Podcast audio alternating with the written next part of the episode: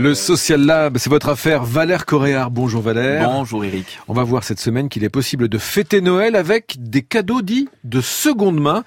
Et c'est un bon moyen pour allier euh, économie et écologie. Et voilà. Et ce ne sera pas du luxe, Eric, parce que je pense d'abord à celles et ceux qui abordent Noël avec anxiété. Hein. Mm. C'est pas toujours facile mm. hein, de dépenser tout ce qu'il faudrait pour faire plaisir, alors que le marketing frappe à toutes les portes. Et puis, il y a ceux qui se jettent sur la moindre promo, voyant dans les fêtes l'occasion de remplir la hotte, celle du Père Noël, de remplir de joie ou de combler le vide. Chacun son truc, mais ça vire un peu à l'hystérie collective et à un temps fort dans notre système de surconsommation. Résultat, l'impact de ces fêtes de fin d'année peut faire mal au portefeuille mais aussi à la planète. Pour l'ONG Zero Waste France, si on additionne les décos et les cadeaux de Noël, le bilan carbone est de 600 kg de CO2 par personne.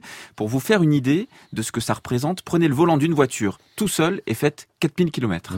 Et dans ce bilan carbone, il y a évidemment euh, en bonne place les jouets.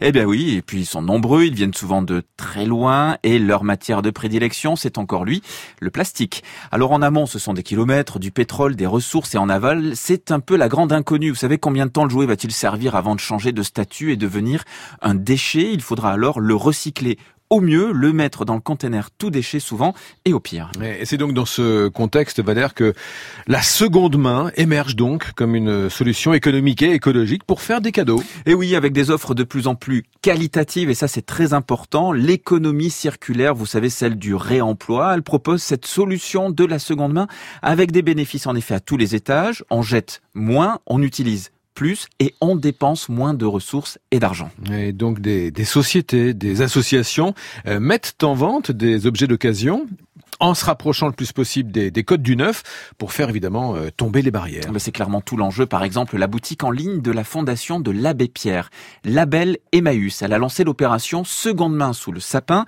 Ici, les ventes servent les missions de l'association. Les collaborateurs sont en fait des compagnons qui sont en réinsertion et qui apprennent un métier. Mais le service doit encore faire céder certaines résistances des consommateurs. Pour Maud Sarda, elle est directrice de Label Emmaüs. C'est vrai que l'occasion s'est répandue, mais c'est quand même encore rarement le premier choix. Et, euh, et, alors à Noël, c'est encore plus le cas. Euh, ça y est, on, on, observe quand même que notre activité, elle augmente pendant les, les fêtes. L'année dernière, on l'avait déjà un petit peu observé. Cette année, c'est encore plus fort. Donc on voit bien qu'il y a des personnes qui euh, euh, commencent à offrir de l'occasion pour euh, pour les cadeaux de Noël. Mais c'est ça démarre. Donc cette campagne de, du hashtag seconde main sous le sapin qu'on a lancé sur les réseaux sociaux, c'est c'est justement pour essayer de montrer qu'un objet d'occasion peut être tout aussi désirable qu'un objet neuf et, et l'offrir comme cadeau de Noël, c'en est la meilleure preuve. Voilà, et pour lever les barrières, l'assaut n'hésite pas à utiliser les codes du neuf, comme on le disait, mais tout en cultivant sa spécificité on traite le produit euh, d'occasion, euh, je pense exactement comme euh, le traite des, distributeurs de produits neufs. On prend du temps dans, sa sélection aussi. Hein. On vend pas tout type de produits d'occasion sur sur le site.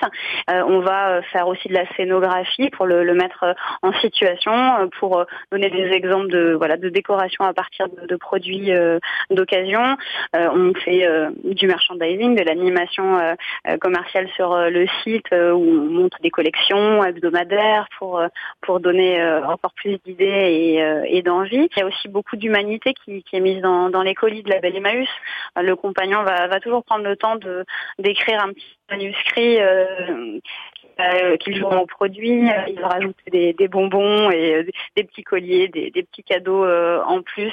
Et ça touche beaucoup les gens de, de recevoir ce, ce type d'attention. Voilà, si vous êtes donc décidé d'aborder les cadeaux de Noël avec un peu de seconde main sous le sapin, il y a euh, la Belle Emmaüs, mais aussi Rejouer pour les jouets ou encore Back Market et même Remade pour la high-tech. Eh bien, à méditer et à pratiquer donc. Euh, à noter que cette version longue de l'interview de Maud Sarda, qui est la directrice euh, du label Emmaüs, elle est aussi sur l'infodurable.fr et votre chronique Social Lab en réécoute évidemment sur le podcast franceinter.fr. Merci Valère Correa.